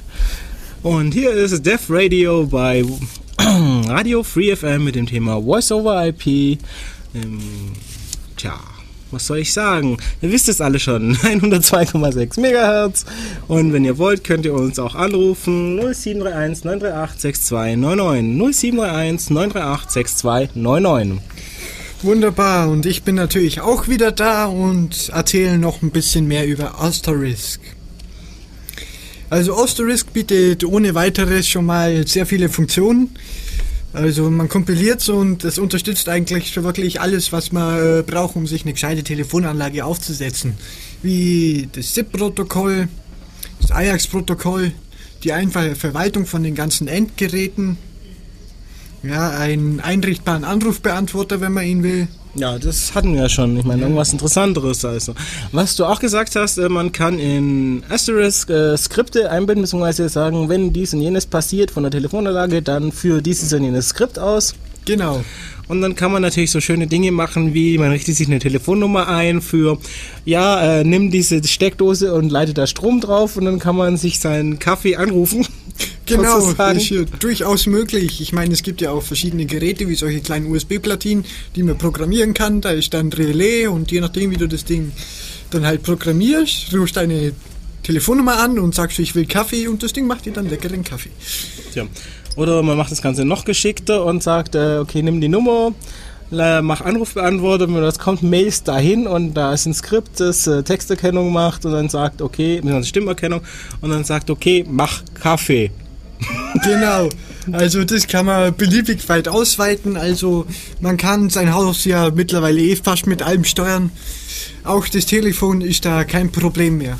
Ja, dann kann man sein Haus anrufen und sagen, ja, steck die Katze in die Mikrowelle und mach mir einen Kaffee und ja, wenn man Pech hat, ruft irgendjemand an und sagt das. Wobei Aber man naja, man kann es ja auch noch mit Passwörtern absichern durch ein kleines Makro, das man in die Anlage schreibt. Das heißt, man ruft seine Nummer ein, dann wartet, sagt das Ding, gib mir das Passwort, gibst ein, viermal die Eins oder so und dann erwartet es erst den Befehl. Ja. Und wie wir alle sicherlich bei äh, solchen automatisierten Hotlines gemerkt haben, Stimmerkennung funktioniert sehr gut. Vor allem die von der Deutschen Bahn. Ah, wir wollten jetzt eigentlich kein bestimmtes Produkt loben, aber gut ist. Ja, Was haben wir noch? Ja, wir haben ein Webinterface für Asterix, für alle Leute, die sich fragen, ob sie die ganzen Features mit Telnet einbauen müssen. Ja, also viele Features muss man mit Telnet oder SSH eingeben, weil man kann nicht alles über das Webinterface machen. Das ist ja eine schlaue Entscheidung. Ja, es äh, fehlen dann eben einfach einige Funktionen, die man doch besser mit Hand macht und man kann eben auch über das Webinterface nicht wirklich debuggen. Du kannst über die Konsole, das dir das Asterisk eben bereitstellt, auch überprüfen, ob da alles okay ist und was es gerade tut. Und im Webinterface sagst dir halt allerhöchstens an, Ja, Reda? da zeigst dir allerhöchstens an, dass ähm, äh, Scheiße, jetzt bin ich rausgekommen. Äh, du meinst, es zeigt dann irgendwas an in Richtung von, es ist ein Fehler aufgetreten genau. und für Details fragen Sie jemanden, der sich auskennt. Genau. Ja, aber man kann natürlich über das Webinterface sehr schön die ganzen Telefone verwalten, Gruppen einrichten, äh, kann gucken, ob sie online sind und ähm, ob man die Telefone an sich, wenn es eben SIP-Telefone sind, auch erreichen kann. Also vom Ping her sind die Telefone da oder stimmt da irgendwas nicht? Ja, und Ja, mit von wegen Erreichbarkeit fragt natürlich Jürgen gleich, wie ruft man die IP-Hotline an, wenn das IP nicht tut, aber das habe ich am Anfang schon beantwortet. Das Gute daran ist ja gar nicht. Das heißt, wenn man die IP-Hotline ist, hat man den Vorteil, man wird nicht angerufen und genervt, wenn das Internet tut nicht. Genau. Das hat auf der Seite natürlich einen enormen Vorteil, wenn man kann in Ruhe äh, was auch immer tun, was man tut, wenn man, naja, Probleme hat. Also panisch in der Gegend rumlaufen, sich anschreien und äh, warten, bis der andere das Problem löst.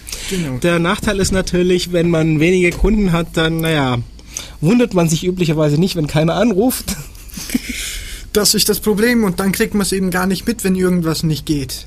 Aber meistens sind ja dann nicht wir schuld, sondern die Internetdienstbetreiber. Genau, das Internet ist schuld. Ja. Das ist sowieso Borken. Das ist, das ist einfach ein Experiment, das ist schiefgegangen, das müssen wir jetzt einfach streichen und was Gutes ersetzen, aber ja. Genau, und ähm, wie ich schon erwähnt habe, gibt es natürlich auch mittlerweile SIP-Telefone. Die haben also bloß noch einen Netzwerkstecker hinten dran, die kann man nicht mehr am normalen Telefonnetz verwenden. Ja, und ähm, haben dann eben auch die ganzen Funktionen, die vom SIP-Protokoll geboten werden, wie Namensanzeige oder wenn dich wirklich ein anderer SIP-User anruft, dass du dem sein Synonym siehst, zum Beispiel den Namen oder den Firmennamen oder die Abteilung. Ähm, dass du natürlich auch viel mehr Speicher hast in dem Telefon selbst für zurückgegangene Anrufe oder ähm, natürlich solche Sachen wie die Anbindung von dem Online-Telefonbuch. Ja. Zum Beispiel das örtliche Zurückrechnen, hey, die Nummer ruft mich an vom Festnetz und ich würde jetzt gerne wissen, wer das ist und das dann als Text wieder ans Telefon weiterzuleiten. Ja, ich meine, das haben wir ja an der Uni zum Beispiel in Ulm. Wunderbar, wenn man ein Telefon mit einem ordentlichen Display hat, es hängen auch ein paar mit so einem kleinen rum, dann kann man dann äh, auch Leute suchen nach Namen und dann anrufen, beziehungsweise wenn man angerufen wird, dann wird da automatisch auch ein Look- Lookup durchgeführt und geschaut, okay, das ist der und der und wenn man äh, das entsprechend konfiguriert hat, ich rufe da auch jemand öfters an, der hat äh, eine Festnetzstation natürlich und ein äh, Decktelefon, dann sieht man auch, okay, es klingelt da und dann sieht man plötzlich, okay, es wird weitergeleitet und dann weiß ich, okay, der ist unterwegs. Ja, genau. Das ist dann teilweise enorm praktisch, wenn man das hat. Ja, ist auf jeden Fall ein nettes Aber das ist, sind ja eigentlich Dinge, die wunderbar bei, wie soll ich jetzt sagen, auch normalen Telefonladen funktionieren. Genau, Nur halt in äh, teure Spezialhardware. genau. Und ähm, über dieses Webinterface kann man natürlich, wie ich schon gesagt habe, sonst beinahe alles einrichten, wie die Extensions, wo man sagt, wenn ein Anruf von der Nummer kommt, soll die das machen. Die ganzen Telefone, die Gruppen, Passwörter dafür, E-Mail-Weiterleitung, also ähm, Anrufbeantworter-Zeugs und sowas, wo dann das ganze Zeug als E-Mail weiterleitet. Ja, Ja, also im Chat diskutieren sie auch gerade, ähm, wie das jetzt eigentlich ist mit, äh, ja, wenn das Telefon nicht funktioniert, dann funktioniert es nicht. Äh, ich meine, es gibt ja auch Leute, die man nicht nur anruft, wenn man einen Kaffee haben will, sondern auch Notrufnummern. ja, Und dann hat man halt das Problem, ja, wenn IP nicht tut, dann ja, tut Telefon nicht. Und wenn man jetzt die Feuerwehr oder die Polizei oder einen Rettungswagen braucht, dann hat man enorme Probleme. Ja, ich meine, ich glaube, darüber braucht man sich in der heutigen Zeit nicht mehr allzu beschweren. Mittlerweile sind die Telefone so modern, dass überall, äh, irgendwie überall eh Strom gebraucht wird von der Steckdose. Und Nein, aber wenn das- du den nicht hast, kannst du auch so nicht telefonieren. Nein, aber das Problem ist ja nicht der Strom, sondern, naja, du hast halt kein Telefon, wenn das Internet nicht da ist. Ja, das ist ja Was weiß ich, wenn irgend, wenn dein Nachbar plötzlich sein WLAN sicher gemacht hat und du deshalb kein Internet mehr hast, dann hast du auch plötzlich kein Telefon mehr. Ja, das ist allerdings wahr. Oder auch andere Dinge oder was weiß ich, wenn einfach dein äh, IP-Provider Probleme hat, dann hast du kein Telefon mehr und das ist das Problem. Dabei ist normalerweise man sagen, okay, IP Internet fällt aus, Telefon fällt aus, es kann ja beides passieren, aber zumindest in meinen Erfahrungen fällt das Internet deutlich häufiger aus als das normale Telefon. Ach ja, das also funktioniert einfach so vor sich hin.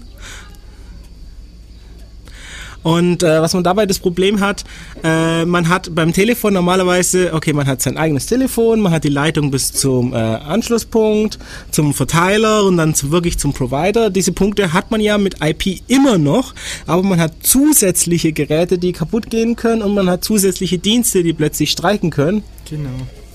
Und deshalb hat man bei Voice-over eben öfters das Problem. Und ja, es soll so ein Problem in den USA gegeben haben, aber was im Chat da so läuft, das hört sich irgendwas an, es soll geben oder auch nicht. Ähm, gab es, sagen wir Gab so. Es. war, dass man keine Notrufnummer vom Internet aus anrufen konnte, weil ähm, man ja nicht wirklich gewusst hat, wer da am Schluss überhaupt dran ist und sich das sehr schlecht hat zurückverfolgen lassen. Mittlerweile bieten es jedoch die meisten ähm, Provider, also Voice over IP Provider an, dass man das extra freischaltet, aber man muss sich eben nochmal extra mit Ausweis oder wie auch immer, Post-Ident oder so identifizieren, dass man auch wirklich da wohnt, damit die das dann ähm, zu den Notrufnummern weiterleiten. Also normalerweise standardmäßig hast du dann keinen Notruf. Nein, nicht übers Internet. Okay, also ich kann verstehen, dass es Probleme dabei gibt, weil normalerweise, wenn man 112 und so anruft, wird man ja zum nächsten Punkt geleitet, Genau. wo das ist und äh, was ist die nächste Feuerwehrstelle im Internet? Genau. Aber- 20 Nanosekunden, dann sind wir da. Eben, ja, die sind alle so nahe. Aber okay, das ist dann natürlich doof, dass man das extra freischalten muss. Machen das dann wenigstens die meisten Provider, die einem äh, Ortsrufnummern geben, automatisch? Okay.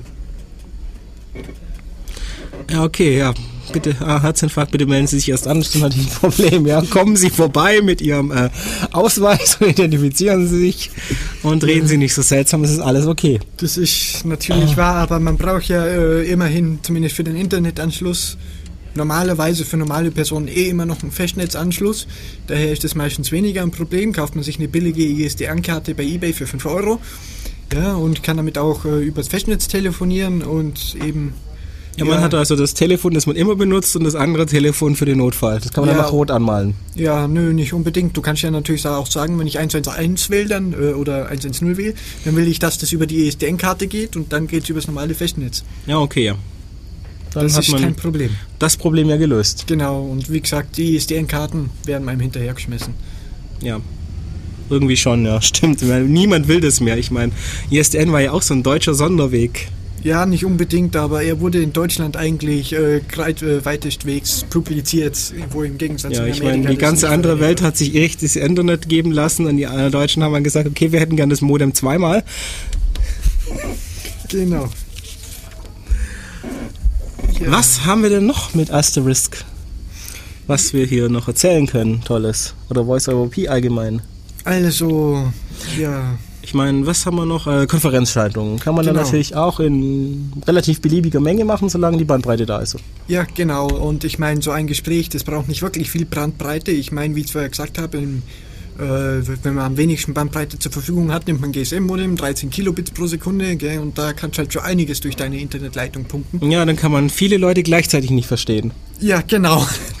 Und ich meine, ähm, ISDN 460 Kilobits, ja, da hast du mit einer DSDL 2000er Leitung noch äh, locker drei Gespräche auf einmal pro Ja, das passt ein paar Mal drauf. Gesundheit. Danke. Und man kann sich gleichzeitig noch unsere wunderbare Webseite anschauen Genau.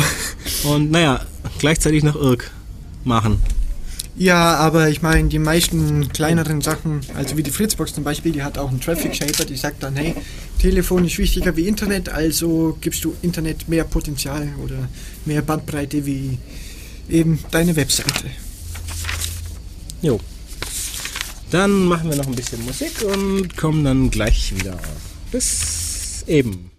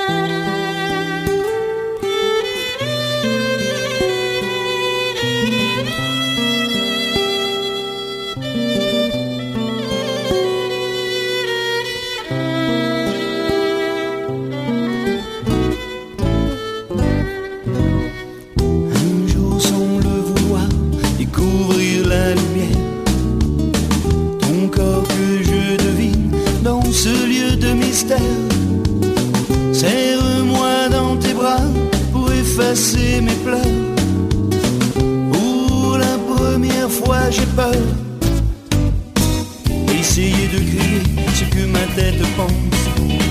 Oser se faire entendre pour briser le silence. Égaré, fatigué, seul avec mes pensées. Je n'ai plus qu'une idée, m'en aller déserter, m'évader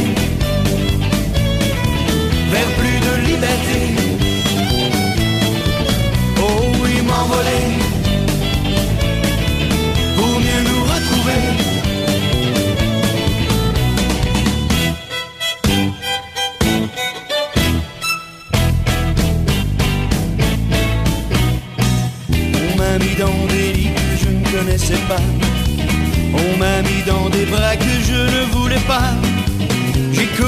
des endroits que je ne peux oublier et croisé des personnes cherchant à me blesser. J'ai voyagé au loin pour braver mon destin. Découvert qu'on était plusieurs sur le chemin. Continue de sourire même si je dois partir. Garde-moi dans ton cœur, j'espère revenir, m'évader vers plus de liberté.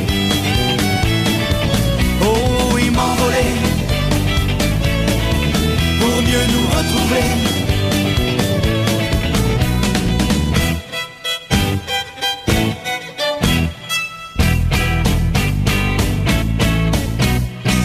Lentement j'ai appris à découvrir ma vie. L'amour qu'on m'a porté a nourri mes envies. Mais reste près de moi, retiens-moi si je tombe. Ensemble profitons des plaisirs de ce monde. Poursuis mon parcours en me jouant des tours. En me disant demain sera un nouveau jour. Attendant le moment d'éclater le maillon. Libérer le cocon et vol papillon. M'évader vers plus de liberté. Oh oui, m'envoler pour mieux nous retrouver.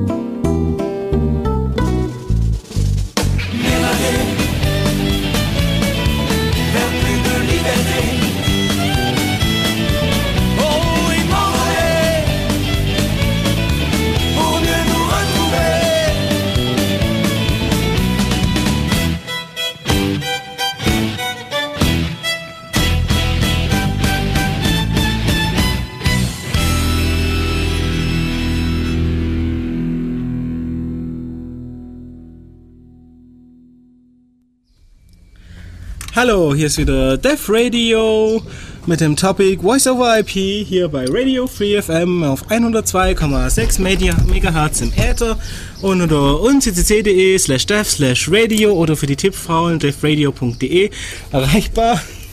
Könnt ihr auch, äh, wenn ihr auf Chat klickt, äh, mit uns chatten oder ihr ruft uns einfach mit Plain Old Telephone System an auf 0731 938 6299. Und ich bin natürlich auch wieder da. Ja, und äh, wir haben im Chat noch die Frage gehabt, wieso das eigentlich funktioniert mit den beiden Strings bei Setphone. Also wenn wir uns erinnern, die beiden Clients reden miteinander und dann sehen beide User zwei Zeilen stehen, also zwei Wörter eigentlich und naja, die sollten die sich gegenseitig vorlesen und dann wissen sie, dass sie tatsächlich miteinander reden. Das Problem, das man dabei hat, ist natürlich, was haben wir, wenn wir einen Monkey in der Mitte haben? Was ist, wenn die beiden Strings, die dazwischen sind, eigentlich gar nicht wirklich das sind, was die ausgetauscht haben. Ich muss sagen, ich habe das äh, Krypto-Protokoll jetzt nicht äh, angeschaut, aber theoretisch kann man dann natürlich einfach äh, Public Key Exchange machen zwischen den Leuten und das geht zumindest in dem Sinne mal, dass man kennt ja die Stimme des anderen und wenn über den nicht genug Material vorliegt, dann naja, hört man, dann kann man das ja schlecht faken und wenn der halt das gleiche vorliest, äh, dann funktioniert schon mal das dass man tatsächlich mit dem richtigen anderen liest, äh, redet. Es ist natürlich noch die Frage, kriegt man den Key Exchange hin, ohne vorher irgendwas ausgetauscht zu haben? Ähm, die Antwort darauf ist natürlich ja. Die vier Hellmann beispielsweise. Eben, landen wir ja in Krypto. Aber was Zimmerman da jetzt exakt gemacht hat, weiß ich auch nicht. Aber ich denke mal, das kann, also es geht, es kann funktionieren und ich denke mal, er hat es auch richtig gemacht. Aber naja, macht es auf und zeigt mir, dass es nicht funktioniert, dann sind wir, glaube ich, alle glücklich. Also Zimmermann ist glücklich, die Leute, die es bisher benutzt haben. Und naja, alle Leute, die es in Zukunft verwenden wollen. Ah, okay. Äh, du willst nur mithören, hast du gesagt. Ja, dann kannst du ja immer noch Diffie Hellman, Key Exchange und gut ist. Wo ist das Problem? Nein, also wie gesagt, wenn einer nur mithören will, dann ist das Zeug ja immer noch verschlüsselt. Man hat ja immer noch die Keys ausgetauscht, nur die beiden kennen das. Und naja, das war's. Natürlich kannst du, wenn du lustig bist und einen Trojaner auf einem von meinen Zielrechnern hast, immer noch ähm, wie üblich die Daten abgreifen. Aber das ist ja ein anderes Problem. Ja. Genau. Eben, wir hatten die. Mithören mit nicht verschlüsselter Verbindung ist natürlich sehr einfach. Du machst einfach einen ARPS-Buch, greifst dann die ganzen Pakete ab und setzt sie wieder zu einer Audiodatei zusammen. Ja. Wobei Mithören natürlich noch cooler ist, wenn einer von den beiden deckt hat und das korrekt angeschlossen hat und äh, das Endgerät, das er zum Telefonieren benutzt, auch ein Decktelefon ist weil DECT hat neben allen vielen anderen äh, schönen Funktionen noch die Möglichkeit, dass ein Decktelefon bei der Basisstation anfragen kann, du, die telefonieren gerade, darf ich mithören? Und der Default ist, wenn ich mich noch richtig erinnere, also er war es sehr lange und ich denke, er ist bei vielen Geräten immer noch, ja klar, hier nimm. ja, allerdings, das ist immer noch, das stimmt allerdings, aber ja, man kann nicht alles immer hundertprozentig sicher machen. Ich glaube. Man darf natürlich Stecke raus, Strom raus und sicher ist. Genau. Dann hat man halt sehr wenig Features, aber die sind wenigstens safe. Also man hat noch Schwerkraft und Licht, wenn es draußen hell ist. Genau, das sind natürlich immer noch Faktoren. Richtig. Also, und das war, für die, die es nicht wissen, ein Zitat von äh, Dirk Gentlys Holistischer Detektei von Douglas Neil Adams und damit mache ich gleich mal Werbung für die nächste Sendung in zwei Wochen. Denn es geht um den äh, International Towel Day. Towel Day. Towel Day, ja wie Towel wie Handtuch. Der ist am 25., wie man rechnen kann, 11 bis 14, ja, ja. 25.05. Radiosendung FreeFM, Def Radio, Thema Towel Day und es geht um den Towel Day, ein Gedenken an Douglas Neil Adams, der eben auch nicht nur den Anhalter geschrieben hat. Und das kriegen wir irgendwie wieder die Kurve zurück zu äh, Voice over IP. Ich weiß es. Ich habe keine Ahnung wie, aber ich weiß es. Denn wir reden ja eigentlich über Asterix, über Voice over IP und na, natürlich die Frage ist, was gibt es denn eigentlich sonst noch? Also Asterix hast du gesagt, ist der größte. Gibt es da eigentlich Konkurrenten dafür? Also irgendeine Software, die annähernd auch benutzt wird? Also so freie Software. Ja, ich glaube, da gab es was eins, aber das hat eben auch, ich weiß auch nicht mehr genau, wie es heißt, aber es hatte auch nicht den Funktionsumfang wie es Asterisk und ja, war eigentlich eher noch in der Entwicklungsphase. Und dann gibt es natürlich noch die von den größeren Herstellern, die sie auch selber geschrieben haben, wie Telekom oder die, wo eben äh, selber ihre Software für ihre Telefonanlagen geschrieben haben. Aber sonst ist Asterisk eigentlich ähm, ja die das einzigste. Also man hat die Wahl, viel Geld zu zahlen oder Asterisk runterzuladen. Genau. Ja, das Problem bei Asterisk halt, du brauchst auch einen, wo dir das Ganze konfigurieren kann. Ja, also wenn du schon gesagt hast, äh, die ganzen Einrichtungen, also jetzt nicht nur auf Fritzbox, sondern auch allgemein. Das ist nicht nur auf Fritzbox, weil man die ganze seltsame Hardware, die man nicht sieht, konfigurieren muss, sondern auch sonst ein größeres Problem?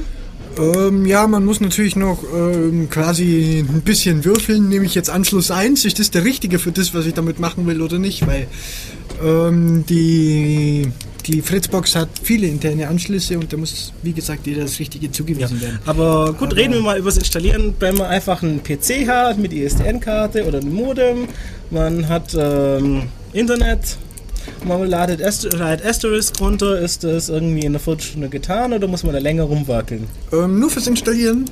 Ja, ich meine installieren und dafür sorgen, dass man damit auch telefonieren kann. Also wenn man es einfach macht, dann äh, muss man es halt kompilieren. Das ist ein Zeitaufwand, das kann man nie so genau sagen. Ja, klar, das, das kommt eben auf von den der Rechner drauf an, an. ja, Aber wenn du sagst, hey, ich habe hier ein ZIP-Telefon, Netzwerkstecker dran, dann brauchst du eigentlich bloß noch sagen, hey, ich habe hier eine Telefonnummer, die soll raus und rein telefonieren und damit hat sich das gegessen. Du musst Okay, natürlich also- noch die Portfreigaben irgendwie hinkriegen, aber Prinzipiell das geht out schnell. of the box, das geht. genau. Und wenn man jetzt so ein bisschen fancy Features machen will, wie, was weiß ich, Parallel Calls, Da Telefonkonferenzen, E-Mails weiterschicken. Da ist nach oben keine Grenze offen. Da kommt es wirklich drauf an, was willst du alles und umso mehr, wie du da halt eben auch machst und so mehr Endgeräte, wie du hast, äh, steigt der Aufwand natürlich auch beträchtlich.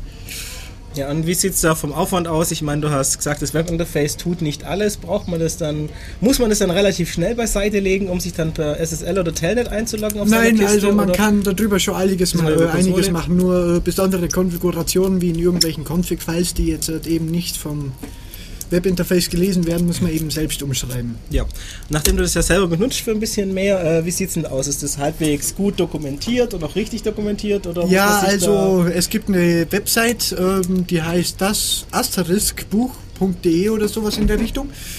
Ich weiß nicht, ich glaube es sind noch Bindestriche dazwischen und ähm, ja, da stehen dann halt noch, ähm, das ist wie gesagt das Buch davon, das kann man auch bei Amazon und so kaufen. Und da stehen halt äh, wirklich einige Sachen drin, einige Infos zu den ganzen ähm, Modulen, die es da gibt und wie man die am einfachsten und schnell konfiguriert mit vielen guten Beispielen. da, ist jetzt von den Asterisk-Leuten selber? oder? Nein, das ist nicht von den Asterisk-Leuten, das hat irgendjemand anders geschrieben. Ah, okay, ja. Und, okay, und braucht man das auch wirklich oder kann man sich auch mit der offiziellen Doku da durchschlagen? Ähm, ja, ich meine, das Buch kann man sich im Internet kostenlos lesen, das komplette. Ja, aber sonst, ähm, Ich meine, man es soll ja auch Leute geben, die sind des Deutschen nicht mächtig und ja, das stimmt, nö. Also man braucht für wirklich ein paar fortgeschrittene Sachen, sollte man sich schon damit auskennen. Weil sonst kommt es bloß zu Fehlern, die am Anfang vielleicht nicht ähm, offensichtlich sind und irgendwann geht halt überhaupt nichts mehr. ja, wenn man Pech hat, ruft man zufällig Leute an, die man gar nicht stören wollte. Genau, Das ist ja das Schöne, wenn man Dinge automatisiert. genau. Dann gehen Dinge automatisch falsch.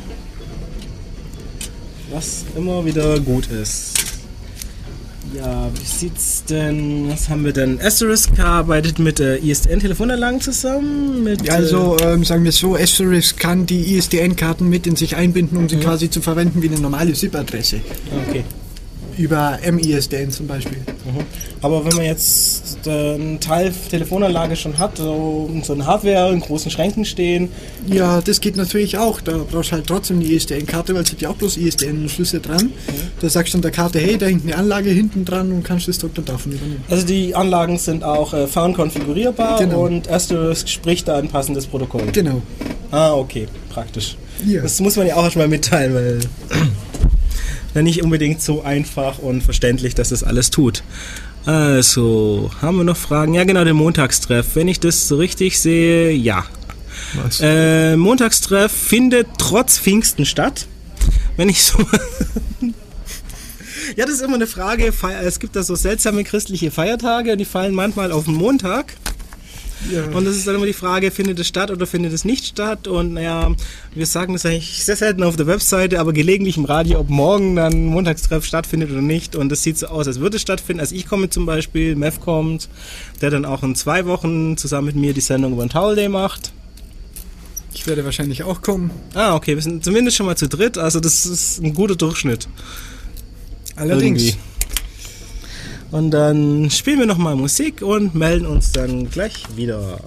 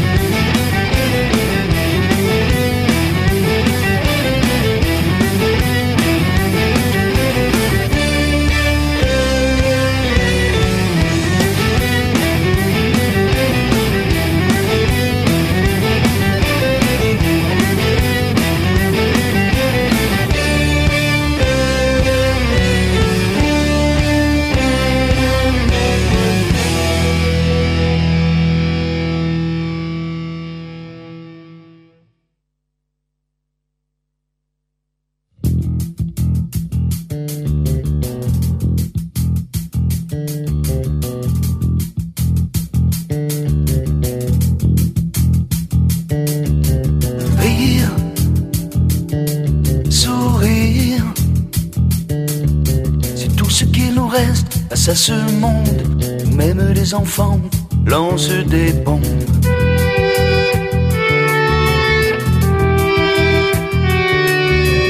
Rire, sourire,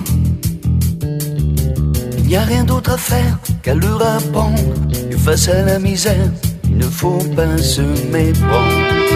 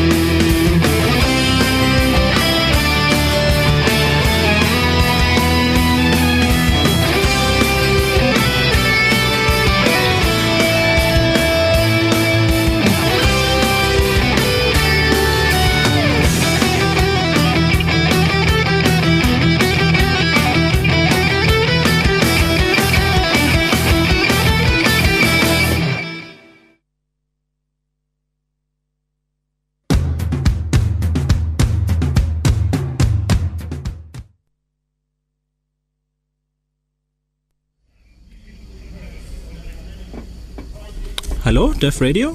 Bist du im Radio?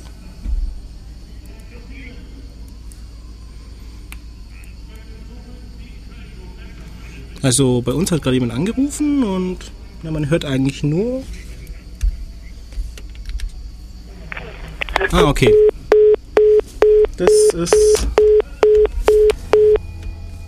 Das sind irgendwie die Tücken der Technik hier mit dem Telefon. Also, tja. Unser Telefon geht nicht, oder was? Nein, ähm, ja, das war nicht richtig konfiguriert gerade eben, das muss ich zugeben. Das ist. Hätten sie mich genommen, wäre alles besser. Ach was, das, ich meine, das ist ja gar nicht Voice over IP, sondern äh, Voice over Radio, aber naja, das Pech ist, ähm, das kann man auch nicht sagen, ruf nochmal an, weil wir haben eh nur noch zwei Minuten und es reicht eigentlich nur noch, um zu sagen, ja, das war Def Radio bei Radio Free FM mit dem Thema Voice over IP zum Chaos-Seminar. Im Studio waren Patrick. Und Giselbert, das war ich. Äh, falls euch die Musik nicht gefallen hat, die habe ich ausgesucht. falls sie euch gefallen hat, bei Eintrag zur Sendung auf unserer Webseite umccc.de slash dev slash radio. Im Archiv ist äh, der Link zu der Band Bizet Ash aus Mulhouse, Frankreich. Da kann man, also das ist genau genommen ein Lied zu Yamendo, wo ich die Lieder gefunden habe. Da kann man sie sich alle runterladen. Creative Commons. Ladet sie runter, hört euch an. Die haben noch ein anderes Album gemacht, das ich jetzt noch nicht gespielt habe. Ja, jetzt klingelt nochmal das Telefon, aber ehrlich gesagt mit 15.8 probieren wir es einfach trotzdem. Einen Moment. Ja, hallo, Def Radio. Ja, hier auch. Ähm, Alternative Press, die Nachfolgesendung. Können Sie uns bitte aufmachen? Wir haben keinen Schlüssel gekriegt. Ich habe keinen Schlüssel. Okay, einen Moment, das mache ich gleich. Okay, Jo, komm gleich danke. runter. Jo. Ja. Tschö. Na, das war ja einfach hier noch einen Kunden zu verarzten. Dann kriegt ihr noch mal kurz äh, Musik von mir, bis ich die Nachfolgesendung eingelassen habe. Also dann bis in zwei Wochen zum Towel Day mit Douglas Neil Adams.